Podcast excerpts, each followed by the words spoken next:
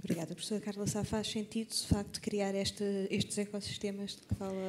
o professor Pedro? Eu acho que tem que efetivamente haver algum trabalho também na parte do lado das instituições. Portanto, medidas como esta de tentar empurrar os estudantes para, para as instituições do interior por si só, isoladas, como todos já disseram, e julgo que concordamos, não funcionam sozinhas, portanto, acabam por não, ter o, não surtir o efeito desejado. As instituições têm também que fazer o seu trabalho. E esse trabalho pode passar por, por interação com, com outros agentes, com, com outros uh, agentes locais, mas também pode passar por um olhar para elas próprias, uh, olhar para a sua oferta, uh, reformular a oferta de alguma maneira. Por exemplo, nós uh, fizemos um, um trabalho de, de, de identificação de, de, determinantes da mobilidade geográfica dos estudantes uh, e percebemos que os estudantes são atraídos por, por instituições de maior dimensão. Portanto, claramente a escala e a escala do curso ao qual o, o estudante se candidata é um fator relevante, porque os estudantes vão para o ensino superior, não, podem ter um corpo docente muito qualificado, podem ter um plano de estudos bem elaborado, mas também têm que ter colegas com quem interagir, estabelecer a sua rede de contactos, etc. E, portanto, esse, essa escala é importante. Se calhar as instituições têm que pensar também a sua oferta eh, em função disso, se calhar racionalizar, se calhar juntar. Uh, outro fator que também se, se revelou relevante para os estudantes é uma certa especialização das instituições. As nossas instituições de ensino superior uh, tendem a oferecer uh, diversos cursos nas mais diversas áreas de estudo, portanto, tendem, não são especializadas numa só área, mas há algumas que são um pouco mais especializadas do que outras e, portanto, até são conhecidas e têm um prestígio associado a uma determinada área. E essas instituições são efetivamente mais atrativas. Portanto, as instituições também têm que fazer um trabalho de encontrar e de fortalecer essas áreas eh, eh, dessas áreas importantes e que depois vão ser capazes elas próprias de atrair alunos, porque pronto, o que é evidente, até por esta distribuição espacial, é que para os estudantes portugueses, à semelhança do que acontece noutros países, não é só em Portugal, a distância é um obstáculo, tem custos e, portanto, eles só estão dispostos a suportar esses custos se encontrarem nas instituições eh, algumas características, digamos, que os atraiam. Portanto, e essas da, da associadas às questões da empregabilidade têm emergido como questões importantes que eu acho que as instituições elas próprias também têm que trabalhar. Algumas não vão conseguir fazê-lo sozinhas, eh, como é evidente, mas algum esforço, por exemplo, de racionalização da sua oferta, eh, olhar para os cursos que, que têm relativamente pouca procura, pensar o que é que podem fazer eh, com eles em termos de, de, de, plano de estudos, em termos de juntar com outros cursos, de ter cursos mais fortes e menos cursos, pode ser uma, uma via, digamos, de, de, reflexão, pelo menos interna, para, para as instituições que eu acho que era importante que fizessem. Uhum. Professor João Carreira, há pouco falou que são precisas outras iniciativas. No seu entender, esta pode-se manter agora? E, e, que outro tipo de iniciativas é que se podem criar? Não, eu, eu acho que esta tem que ser ajustada, porque, okay. porque esta foi, de certa maneira, uma medida transversal e estas medidas deviam, eh, devem, enfim, eh, admito que no, no, futuro isso possa acontecer, têm que ser ajustados aos, às diversas áreas de formação. Há, porventura, um, um nível de áreas de formação que estão dispersas por todo o país e, e, portanto, isso é uma mais-valia que as instituições têm, e são instituições públicas, e, portanto, é enfim, a obrigação da, da, administração pública defender essa rede. Hoje em dia, nós temos um, um percurso escolar obrigatório que vai até ao 12 ano, nada nos pode,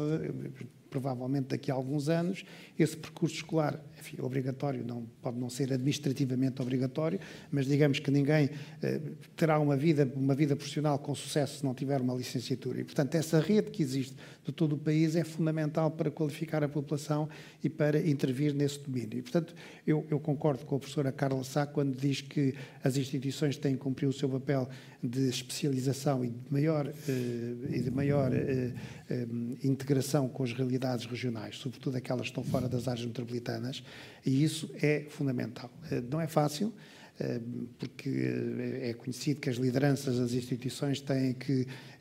enfim, ultrapassar forças internas no sentido de definir quais são aquelas áreas que são, que são especializadas e que deveriam ser desenvolvidas, e, e portanto, esse aspecto não, não, não, não é fácil. Eu gostava de, de, de voltar atrás e fazer aqui um pequeno comentário, porque tanto na peça como julgo que a professora Carla Sá também se referiu a isso, eh, há uma suspeição de que eh, eh, o impacto desta medida foi sobretudo positiva para o ensino privado.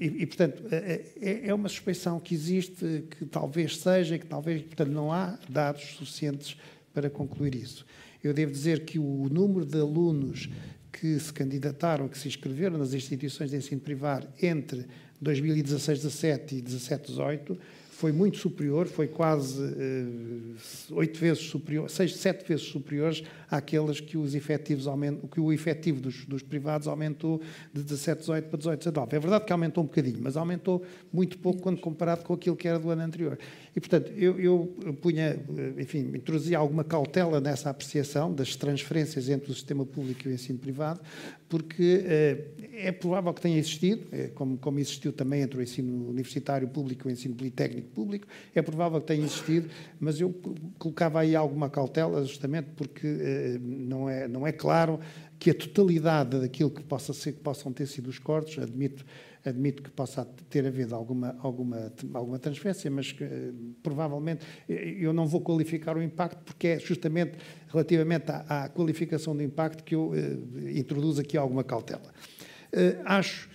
que, que, que, há aqui uma questão que eu gostava também de sublinhar, que tinha a ver com a maior parte dos estudos que nós fazemos sobre a distribuição dos, dos candidatos ao ensino superior baseia-se muito na preferência eh, declarada pelos candidatos quando elaboram o seu boletim de candidatura. Eh, cada, cada, todos nós sabemos, ou por filhos ou por, ou por parentes, que os, os jovens têm possibilidade de pôr seis opções uhum. que correspondem a pares de instituições cursos. E, portanto, tudo, todos os estudos que se fazem baseiam-se nas preferências dos jovens. Naturalmente que se nós quisermos consolidar essas preferências, e, no fim ao cabo, eh, admitir que essas preferências é que devem condicionar as políticas públicas, tínhamos todos os jovens concentrados em Lisboa e no Porto. E, portanto, eh, tem que haver aqui uma, uma, uma melhor concertação entre as preferências dos jovens, que naturalmente correspondem a vocações, correspondem a, a, a razões diversas, muitas delas razões fortuitas, podem ser modas de, de, de, de cidades que, que, estão, que têm uma oferta cultural interessante e que provavelmente canalizam a, eh, a atração para, para determinados segmentos jovens, e, portanto, há razões diversas, há, há, enfim, não vale a pena falar nisso, porque há razões diversas na, realidade, e, portanto, eu acho que nós temos de ter algum cuidado do ponto de vista das políticas públicas, de cruzar aquilo que são as preferências dos jovens com aquilo que é a rede do ensino superior público. Naturalmente, não, não, não estamos na, na, na situação de dizer se, o, se há mil vagas no Porto, e se há mil jovens no Porto, então os mil jovens do Porto têm que ir para as mil vagas do Porto, não é nada disso que se passa, mas temos que ter algum cuidado na apreciação que fazemos da conjugação das preferências dos jovens com as, as, as, as disponibilidades das instituições de ensino superior público, porque eh, estamos perante uma realidade que é a infraestrutura pública e, portanto, a própria administração pode aqui ter eh, o, o, seu papel. O, o corte eh, o despacho que saiu ano passado integra-se neste, neste domínio. Aliás, a administração tem feito eh, intervenções eh, diversas neste domínio, privilegiando cursos das tecnologias de informação e comunicação, ou cursos da área da física, ou inibindo o alargamento de vagas noutros cursos, e, portanto, a administração vai fazendo o seu, sua, o seu jogo, digamos assim, o jogo, enfim, do ponto de vista sério, no sentido de poder valorizar aquilo que é a sua, a, a sua infraestrutura, e eu acho que neste caso é, sobretudo, uma tentativa, enfim, que, como se disse, incompleta, de, de encontrar soluções uh, mais sólidas no respeito a, às instituições que não estão concentradas nas, nas zonas metropolitanas. Uh, o que se e bem o ano passado uh, sugeriu a diferenciação entre as, zonas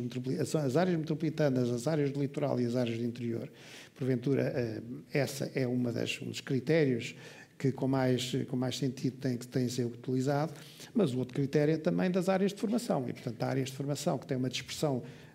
genérica por todo o país e há áreas de, de formação que estão concentradas uh, até no litoral ou nas áreas metropolitanas e, portanto, não, não podemos fugir disso e tem, temos que,